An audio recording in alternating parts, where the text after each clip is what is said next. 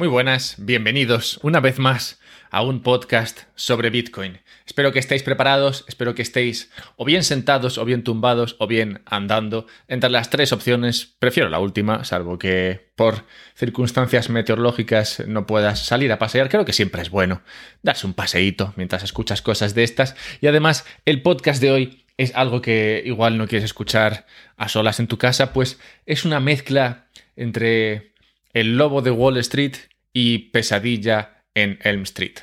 Me gustan esas dos porque acaban en Street las dos, entonces esto sería como el cruce. A menos así es como aparece en mi cabeza, probablemente no se parecerá lo más mínimo a nada de, eso. Pero sí, hoy quiero explicar una, historia, quiero explicar cómo funciona una cuestión y vamos a hacerlo a raíz de un artículo que está basado en la película de The Big Short. Así que sí, va de, va de cine hoy. Por eso decía que esperaba que estuvieseis preparados. ¿Por qué he elegido esta temática para esta semana? La he elegido porque esta semana ha habido mucho food. Food no es eh, comida, aunque con mi pronunciación bien podría pensarse que sí lo es. No, food es en este caso FUD, que es un acrónimo que significa Fear, Uncertainty and Doubt. A que me ha quedado muy bien. Pues sí, eso es miedo, incertidumbre y duda, que es una frase que se usa para hablar de algo que da más miedo que once viejas, más o menos. Algo que tiene la idea o la pretensión de mosquear, de crear un poquito de ansiedad en la gente. Bien, pues eh, el food es eso. Y esta semana ha habido mucho food. Concretamente, ha habido food sobre Tether y food sobre doble gasto. Lo del doble gasto ha sido un chiste, francamente. no sé por qué lo llaman doble gasto, cuando no tenía nada que ver con ser un doble gasto. Y lo del Tether creo que da mucho más juego, pues Tether es eh, una cosa que siempre ha dado mucho miedo, Tether es el dólar este digital y, em, y ha, sido, ha sido interesante. Así que de todo esto vamos a hablar, pero antes la intro. Puedes encontrarme en Twitter, arroba alberto-mera, puedes donar dinero, claro que sí, dinero, del bueno a este, a este podcast para ayudarme a tener estas ideas tan geniales y, y transmitirlas aquí a todos. Esto sería en, en patreon.com barra un podcast sobre Bitcoin o simplemente dándole al enlace que está en la descripción. Claro que si te pillas esto de paseo, pues dale al enlace cuando estés de vuelta. Y también puedes hacerlo si no te apetece hacer nada de esto, que oye, en tu, en tu mano está. También puedes ayudar compartiendo simplemente hablando con la gente de esto, mandando, no sé, mensajes, cadenas de mensajes de esas infinitas, pues puedes hacerlo como, como mejor te parezca, pero comparte, comparte o dona, porque donando ayudas a esto, como digo, y encima ayudas a la gente que no puede donar y encima consigues contenido extra como una carta que yo mando todas las semanas, que de hecho esta semana iba sobre el miedo y los mercados. La semana que viene irá, supongo que simplemente de mercados. Pues la semana que viene ya no habrá miedo, o bueno, igual sí habrá miedo, pero no es plan de hablar de lo mismo dos veces. Bien, todo esto ya dicho, vamos a meternos con el tema, pues aquí hay muchas películas que montar y francamente estoy, como ves, bastante excitado con la temática de este episodio. Así que venga, vamos allá. ¿Cómo empezó? ¿Cómo empezó el lío este? El lío este comenzó cuando se publicó un artículo, creo que fue el 14 de enero, que se llamaba The Bit Short, haciendo ahí un juego con lo del The Big Short, que es eh, el título en inglés de la película La Gran Apuesta. Esa, esa, que va sobre la caída de los mercados en el 2008 y tal.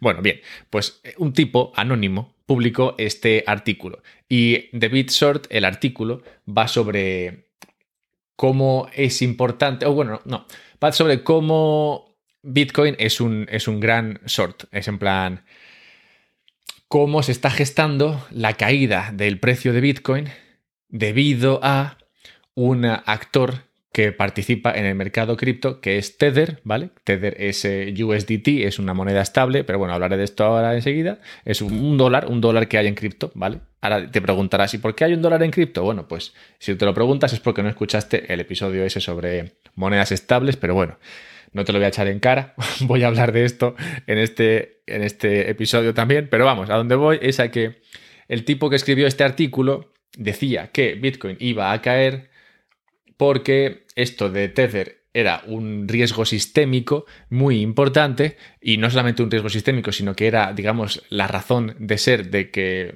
o la razón detrás de que Bitcoin haya subido de precio estos últimos 12 años, bueno, no los 12 porque antes no estaba Tether, pero digamos que haya subido de precio los últimos, no sé, 3, 4 años, porque esto de Tether ya viene de, 2017. Total, que, sí, habla del riesgo sistémico que, que trae esto de Tether y, cómo, bueno, se está gestando ese bit short, que sería, bueno, pues la caída del precio de Bitcoin. Y tú ya sabes, cuando sabes que algo va a caer, te pones corto, ¿vale? De ahí, de ahí es una jerga, jerga de traders, ¿vale? Por eso, por eso la historia está con el de bit short y con el de big short y todo ese rollo. Bien, vale. Esto, artículos de estos hay muchos, ¿vale? De hecho, sobre, sobre Tether hay un montón. Pero claro, artículos que metan miedo no funcionan igual cuando el mercado está súper alcista. El 14 de, enero el mercado ya no estaba alcista. El mercado podríamos, saber, podríamos comprender que el 14 de enero ya había roto esa estructura que estaba haciendo, que era como súper alcista, en plan que estaba subiendo en, en parábola, tema del cual también hablé en una carta de estas recientes. Y claro, había roto esa estructura, de modo que estaba en un momento de frenazo o, digamos, eh, parón de ese, de ese mercado superalcista. Y entonces sale a la luz este artículo. Momento perfecto para meter miedo, porque cuando el mercado cae, o deja de subir simplemente, está bien crear un artículo de estos, o bueno, más que está bien, no, pero que funciona bien, porque digamos que da una explicación al por qué se ha frenado el mercado. Claro, tú ves que el, precio ha caído un 15, un 20% y luego lees un artículo y dices, ya está. Claro que sí, este artículo me está explicando por qué el precio ha caído. O sea que el momento de publicar este tipo de artículos también es importante. Pero vamos, que esto fue lo que detonó la historia esta sobre Tether y es la razón por la cual está todo el mundo hablando de esto. Bueno, todo el mundo. En realidad yo solamente veo el lado de los que lo están desbancando. En plan, el lado del que, de los que están diciendo que esto de Tether, a ver, que como veréis, es medianamente, bueno, grave entre comillas, pero que no es eh, ni de lejos lo que argumenta el, artículo. Pero bueno, vamos a escuchar toda la historia. Vamos a, vamos a empezar con qué es Tether, porque es una parte muy importante de, este sector y, es curioso cómo ha llegado hasta ahí. Vale, bien. Tether es Tether es, bueno, es una empresa, ¿vale? Que crea Tethers, que son eh, USDTs, que son, es un, es un token, ¿vale? Como, como Ethereum, que es un token. Solo que este token vale un dólar, bueno, intenta valer un dólar y está supuestamente respaldado por un dólar, ¿vale? Entonces, e, eso es todo, es un, es un, token. A ti te gusta tener tokens porque los tokens los puedes mover por el blockchain, ¿vale? Si tienes un dólar, tú no puedes coger un dólar de tu cartera y meterlo en el blockchain. ¿Sabes? No, no funciona bien. No funciona bien. No hay un cajero en el cual tú metas dólares y te den un, y te den un, eh, y te den un recibo por un, por un dólar. Tether sería algo así. Sería como un cajero donde tú metes un dólar y te dan un token que vale un dólar. ¿Cómo se crean estos Tethers? Bueno, pues no es a través de un cajero, es a través de esta empresa. Esta empresa recibe cantidades, bueno, sumas de dinero de personas que quieren comprar eh, o participar en el mercado cripto y entonces les mandan dólares a esta empresa y esta empresa recibe dichos dólares, los guarda en donde sea que los guarde, confiemos que en algún sitio, y luego crea tokens que valen un dólar cada uno, ¿vale? O sea que a ti tú le das 10 dólares y ellos crean 10 tethers que te los dan a ti. Luego, que el Tether valga un dólar o valga un dólar y medio, eso ya es otra cosa, ¿vale? Lo que, lo que está claro es que el dólar vale un dólar, el dólar que vale un dólar es el dólar que tú le das a ellos. Luego ellos crean un token que sale con valor de dólar, pero que luego cuando entra al mercado puede, valer un dólar o puede valer medio, como veremos, claro, porque eso al final, una vez que entra al mercado, pues hay cuestiones de oferta y demanda que hacen que el precio no tenga por qué ser siempre un dólar. Pero bueno, eso lo, lo veremos ahora. El caso es que así es como se crean. Tú les das dólares y ellos crean dólares digitales. ¿Y tú qué haces con esos dólares digitales o esos tokens de dólares? Pues lo que haces con ello es que te compras Bitcoin. Como, o lo que sea, vamos. Pero, claro, la, historia detrás de esto es que no es fácil comprar Bitcoin si tú quieres comprar Bitcoin. y no es fácil, incluso hoy no es fácil del todo. De hecho, no sé cuántos amigos tengo ahora que, llevan como dos semanas tratando de pasar los procesos de Know Your Customer y todo eso para tratar de comprar algo de Bitcoin. O sea que si eres un, eh, una entidad o una persona con mucho dinero y quieres comprar 200.000, 300.000, 500.000, 2 millones de dólares en Bitcoin, no es fácil. Y aunque sea fácil, es largo. Entonces, incluso aunque sea algo que puedas hacer, el proceso es algo que te lleva bastante tiempo. De modo que Tether nació en su día para hacer este proceso un poquito más fácil. plan, yo quiero Bitcoin. Bueno, pues toma dólares, dame Tethers de estos y con estos Tethers compro Bitcoin o lo que sea. Como alternativa a los eh, on-ramps, los on-ramps son las, eh, las, empresas o los servicios que te permiten cambiar moneda fiat por, moneda digital. Como alternativa a estos, eh, a estos on-ramps que suelen pedir KYC y todo eso, pues es, buena. Y por eso fue por lo que empezó a, a crecer mucho, porque claro, si la gente quiere invertir en esto y no tiene una forma fácil, la forma sencilla es, bueno, mando dinero a esta gente y ya está. ¿Os recordáis con lo de Mountain Gox o Mount Gox cuando, cuando estos funcionaban, al principio tenías que mandarles un sobre con dinero prácticamente. y con ese sobre con dinero ellos te daban luego, te daban luego Bitcoin. Es una de esas dinámicas de mercado que van así y son así. En su día era Mt. Gox, ahora es eh, Tether. Bueno, siempre, siempre y cuando haya esta dificultad para el entrar en cripto, pues eh, podemos encontrarnos con situaciones como estas. Pero avancemos a 2017 o, retrocedamos, no sé muy bien dónde estábamos. Vamos a 2017 y a explicar por qué ese interés de repente por, por Tether. Pues hasta ese momento es verdad que Tether había sido muy usado y muy interesante, pero en 2017 digamos que se pegó el primer boom. Ahora, en 2020, sí, fue cuando se pegó la siguiente subida importante. Pero bueno, en 2017, como recordaréis, había, bueno, el mercado de, el precio de Bitcoin había subido bastante, lo cual daba lugar a una dinámica muy interesante. Y es que la gente intentaba comprar en Coinbase, la mayoría.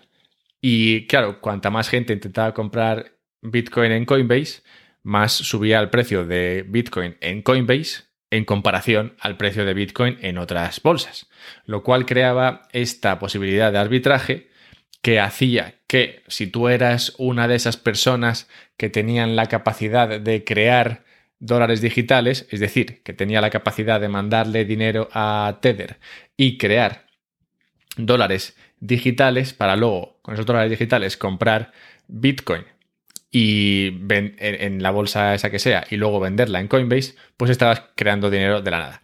De hecho, hay una entrevista de la que yo creo que hablé en su día, que de, unos tipos que trabajaban en Circle y sí, lo que hacían durante esos meses era pues ir al trabajo a crear dinero. Iban ahí, se sentaban en su despacho, conseguían dólares digitales, Tether, con esos dólares digitales compraban Bitcoin a, no sé, a X, ponle a 15.000 y lo vendían a 16.000 inmediatamente.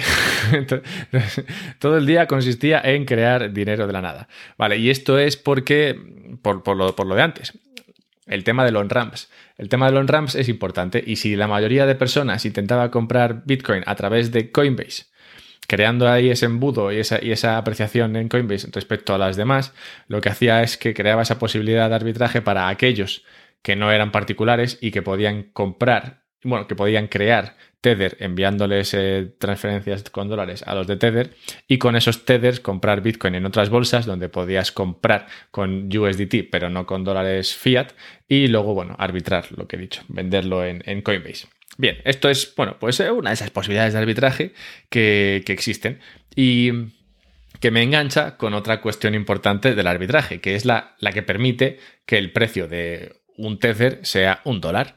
Pues claro, tú puedes mandarle un dólar a Tether y que Tether te dé un token que vale un dólar, pero que luego ese dólar tokenizado valga un dólar, ya no depende de ti. O sea, tú puedes ir. Es como si yo creo. Es como si yo guardo un dólar en una caja y creo un papel que pone vale por el dólar que está en mi caja. Y luego voy por la calle tratando que la gente me, me crea y confíe en mí y que acepte ese dólar como si valiese un dólar. Pues eh, es, es, difícil. Es difícil, puede parecer, puede parecer una tontería, pero en realidad no es fácil que la gente pueda por ahí crearse dólares y conseguir cambiarlos por cosas que valen un dólar, ¿sabes? No, no es fácil. Total, que esto se consigue gracias a, de nuevo, arbitraje. Esta vez un arbitraje diferente. Si tú puedes ir a Tether, a Tether y, y darles dólares y con esos dólares te van a dar algo que vale un dólar, entonces puedes arbitrar el precio de varias maneras. Ponle que el precio de Tether en el mercado está por encima del dólar, ¿vale? O sea que una, cosa que debería valer un dólar, en realidad vale más que un dólar. ¿Qué harías en esa situación? Lo que harías sería ir a Tether, crear dólares con un dólar, coste, imagínate que lo haces con uno. Mandas un dólar, un dólar y te dan un dólar tokenizado. Vas al mercado y si el dólar tokenizado en lugar de un dólar vale 1,20, pues lo vendes y has ganado 0,20 en un momento. Cuando la gente hace eso, lo que hace es que está vendiendo Tether en el mercado. Y cuanta más oferta hay en el mercado, más cae el precio, hasta que al final se acerca mucho al dólar, quitando los costes de transacción y de comisión y de crear y tal. Bueno, hay, un coste que siempre existe, un coste que no se puede arbitrar, que es el, el, coste del arbitraje, el coste de hacer esas operaciones. Pero por encima, todo lo que sea que se desvíe más que ese que ese pequeño porcentaje es dinero gratis. Y la gente que tiene dinero y la capacidad lo que hará será ganar dinero gratis, porque el dinero gratis es algo muy atractivo. Y si el precio de Tether está por debajo, este es el caso interesante, imagínate que en vez de valer un dólar vale 0,80, entonces lo que harías sería comprar dólares en, el mercado a 0,80 y luego dárselos a Tether para que Tether te dé el dólar. Claro, tú irías con tu dólar tokenizado a Tether y le dirías, toma, tu, dólar tokenizado, dame, dame, mi dólar. Esto es interesante, porque, claro, esto funciona siempre y cuando tú creas que Tether te va a dar ese dólar. Porque si no, tú te estás gastando, sí, 0,80 por un dólar, pero no, nunca estás viendo el dólar. O sea que te está costando la broma 0,80 por cada dólar, que es una pasta. Así que esto funciona, el arbitraje funciona siempre y cuando tú creas que Tether tiene en realidad un dólar guardado por cada dólar que existe por ahí fuera. Pues si existiese el más mínimo temor por, eh, porque, no, porque estas reservas no están ahí, entonces el arbitraje dejaría de funcionar el dólar eh, USDT, el dólar tokenizado, empezaría a caer y nadie se atrevería a comprarlo en mercado, aunque estuviese a 0,70 o a 0,60 o a 0,50, porque no estarían seguros de que yendo con ese dólar a Tether les fuesen a dar luego un, dólar de verdad. Y esto es, eh, esto es importante. Bien, como he dicho, estos son los riesgos del arbitraje, sobre todo los riesgos cuando el... Eh, cuando el eh, precio está por debajo de, dólar. Y después de esta primera explicación, llego a mi primera apreciación. ¿Vale? Primera apreciación sobre el tema este del artículo y el miedo y todo eso. Yo tiendo a pensar que el mercado sabe más que tú. Porque tú eres una persona y el mercado son muchos. Y el mercado es como la suma de las inteligencias de todas las personas que están ahí. Y si el mercado me está diciendo que un dólar tokenizado vale un dólar, es decir, que el precio está a 1,1, porque está a 1,1, yo, yo tiendo a pensar que no pasa nada. en plan, creo que si en realidad hubiese el más mínimo temor porque no existe un dólar respaldando a cada dólar, el dólar tokenizado de Tether no valdría un dólar. Porque el precio no tiene por qué mantenerse a un dólar. O sea, como acabo de explicar, eso no es, eh, no es que tú saques una cosa y digas, esto vale un dólar. y por tus narices la gente lo vaya a comprar a un dólar. Si la gente no cree en ti, como no creerían en mí, en el caso ese en el que yo guardo un dólar en una caja y voy con un papel por ahí diciendo que vale un dólar, igual que no me creerían a mí, si no creyesen a Tether, si creyesen que la caja de Tether está vacía, claramente no arbitrarían el precio. Claramente, si la gente empezase a vender Tether por temor a que no existen esas reservas, la gente, el mercado, no arbitraría esa diferencia y si no la arbitrase, el precio del Tether caería por debajo del, dólar y dejaría de estar, digamos, en paridad con el dólar. Esto es lo bonito de los, de los mercados. Bien, esa es mi primera apreciación. Vale, sigamos.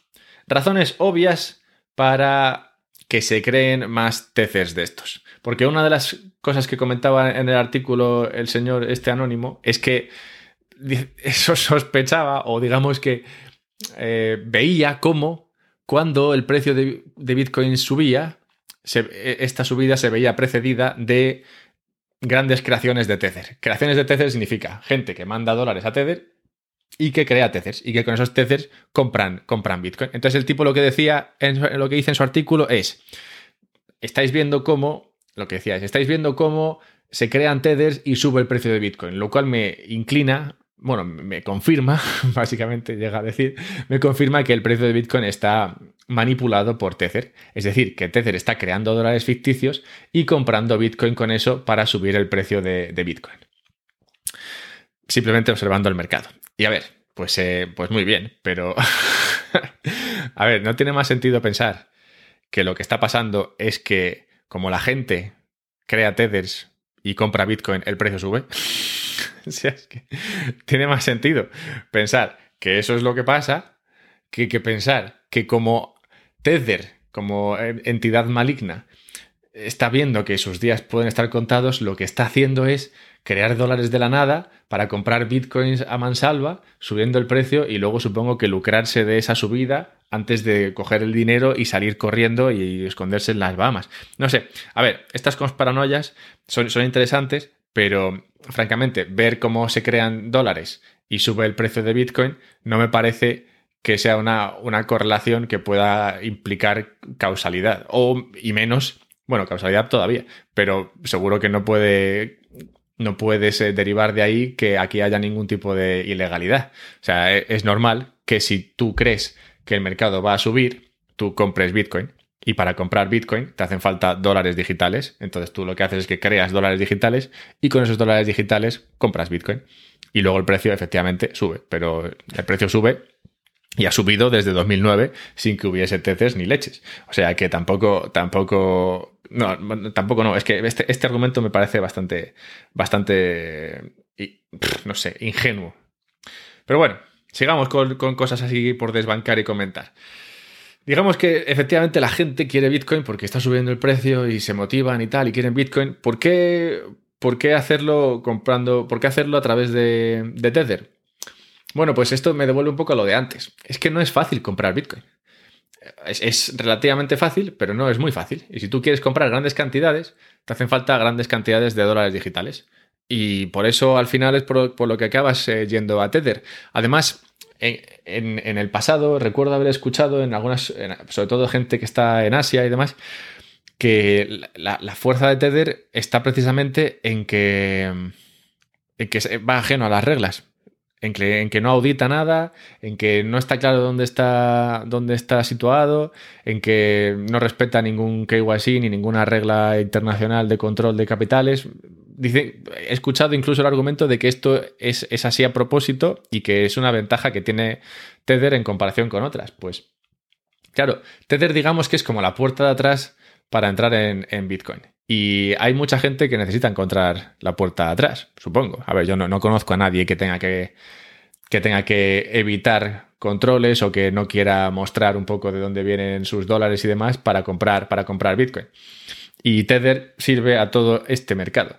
un mercado, bueno, un servicio que además difícilmente puedes eh, eliminar. Pues eh, claro, como no está en ninguna jurisdicción, pues al final poca leche. De hecho, también se habla en el artículo de un juicio que, tiene en Estados Unidos y tal, pendiente en Estados Unidos, pero que el juicio ni siquiera va por... Eh, o sea, es un juicio contra Tether y Bitfinex, creo que es, pero no tiene por objeto el hecho de que, Bitcoin, de que Tether esté blanqueando dinero o que las reservas de, Tether no sean, no sean, no estén ahí. O sea que es, un, es un, juicio o una denuncia lo que sea que va, por otro, va por otros derroteros. O sea que aunque tiene algún juicio ahí abierto, en realidad es difícil que tú a través de, los medios convencionales puedas eh, cargarte este sistema. Ahora, dicho todo esto, habéis escuchado que he, dicho que esto de Tether es un poco como la puerta de atrás. Y efectivamente es la puerta de atrás. A ver, también hay que ser ingenuo para pensar que no se está haciendo nada malo ahí. Yo creo que se está haciendo alguna cosa que no es del todo legal. O sea, yo creo que probablemente se está blanqueando dinero, creo que probablemente está entrando dinero a, cambio de Tether que no es, eh, bueno, digamos, dinero limpio. Pero bueno, yo qué sé, a ver, si nos ponemos así, habría que cargarse a todos los bancos. o sea, que es que es una cosa que ocurre. De hecho, a ver, un banco famoso por eh, sus operaciones ilícitas en todo el planeta y por el blanqueo de capitales es HSBC. Todo el mundo conoce HSBC, todo el mundo sabe que está pringado hasta las cejas de blanqueo de capitales y no unos cuantos cientos de millones, sino miles de millones cada año.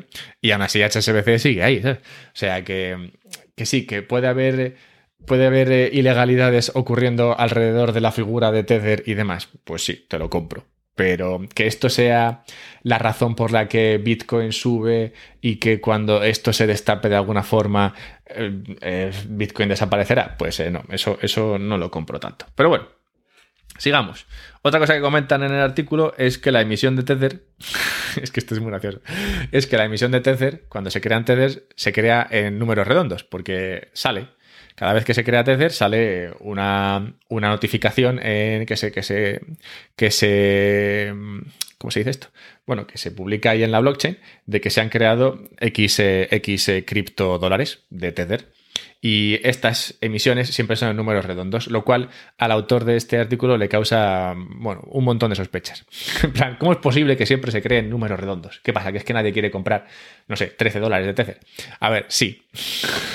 lo que pasa es que tal y como lo hace Tether, es que agrupa y lo hace todo así, en, en, agrupas, en grupos. Entonces, igual que era 200.000 o 400.000 o 500.000 o medio millón, bueno, que es lo mismo que 500.000, y lo hace así, en grupos, o sea que por eso no, no va creando dólares de uno en uno, ni de 10 en 10, ni de 15 en 15. Bueno, total, que bien, que, que es un poco, bueno, otro comentario un poco estúpido.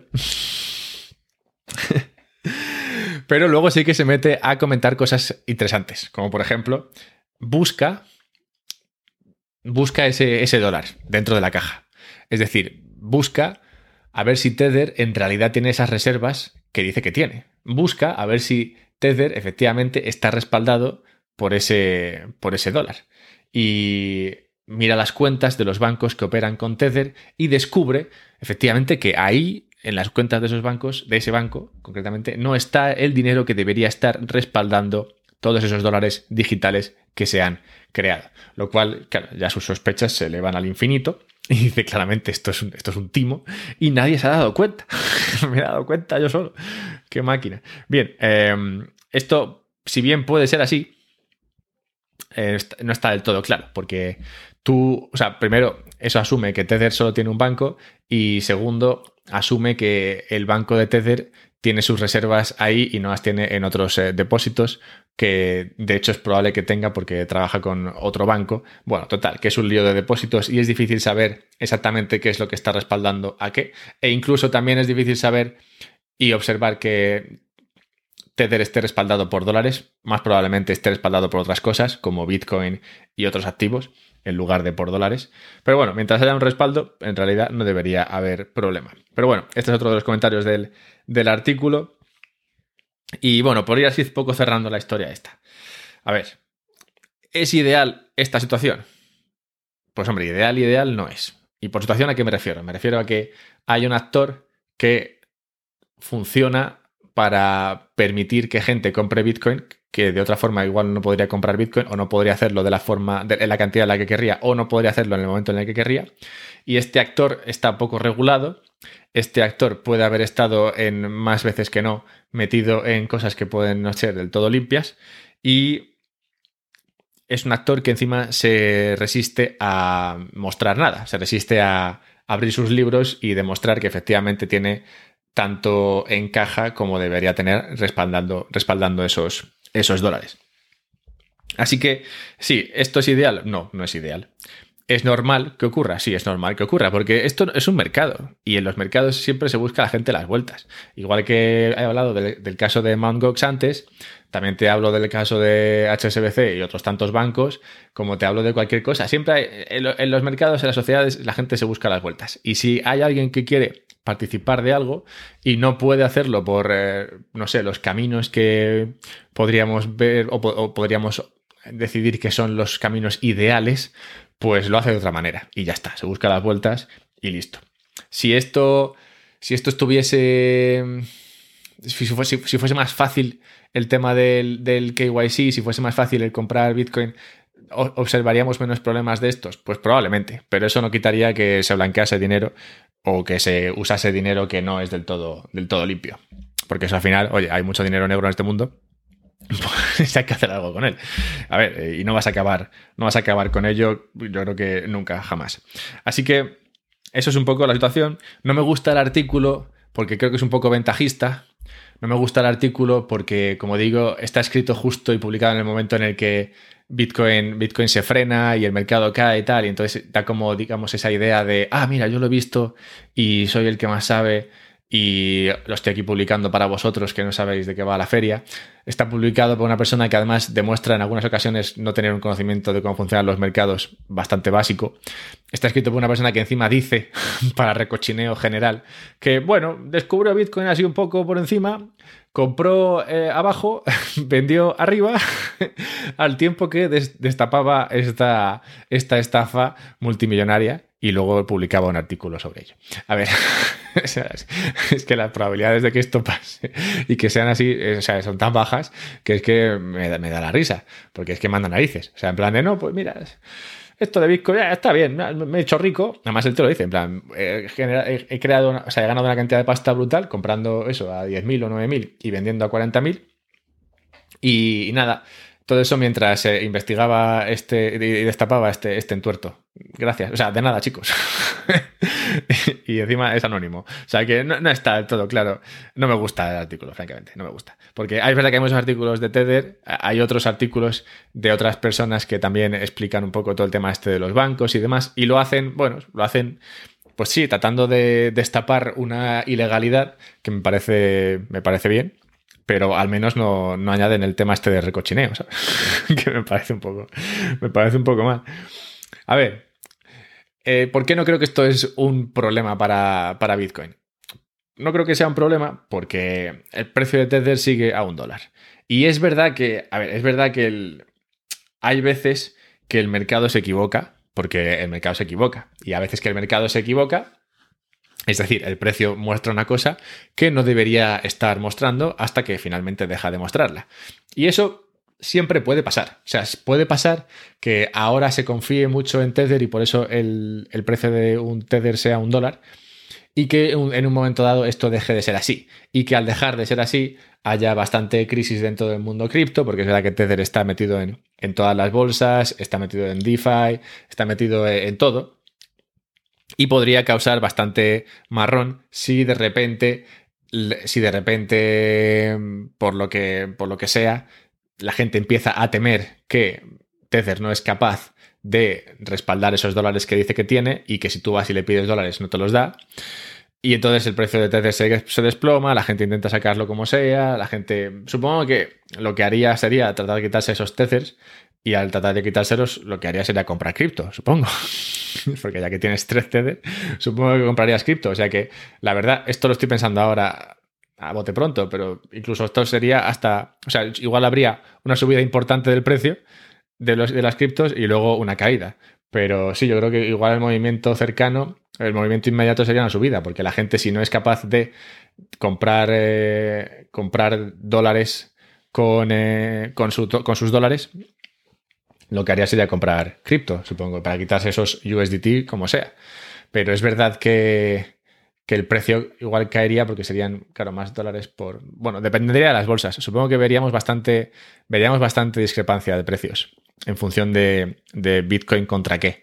Bitcoin contra USDT sería un precio y Bitcoin contra USDC sería, sería otro precio. Bueno, Sería un poco jaleo, ya te digo. no lo he pensado mucho, pero sí, sería, sería bastante jaleo. Eso, eso, eso por descontado. Pero no sería el fin de Bitcoin, ¿sabes? Eh, Bitcoin no llegó aquí porque haya una cosa como USDT o Tether y Bitcoin no va a irse si USDT desaparece. O sea, sería, bueno, pues una cosa más que ocurre y, y listo. No, no creo que. No creo que haya que preocuparse más, eh, más, más por ello. Es normal que este miedo exista, es normal que este miedo haya cundido este, estos días, porque por lo que digo, por la caída del precio y demás, que la gente trata de darle una explicación y esta es una explicación tan buena como cualquier otra, que de hecho se ha usado antes. Así que bueno, es normal que esto ocurra, pero hago este episodio para explicar un poco qué es Tether, para que veáis un poco de qué va, de qué va la feria y que bueno, comprendáis que en realidad no es, eh, no es para, no es para tanto. Que, estéis tranquilos, que paséis un fin de semana a gusto y que, y que no, no sudéis con este tema, ¿vale? Si aún así os entran sudores, ya sabéis que podéis encontrarme en Twitter, arroba alberto-mera, que podéis donar al canal con dólares eh, contantes y sonantes en eh, patreon.com barra un podcast sobre Bitcoin, aunque está el enlace en la descripción, y compartid, compartid y de hacer likes, todas esas cosas. Eso y, daos abrazos, eh, pero siguiendo siempre el protocolo, ya sabéis. Un abrazo.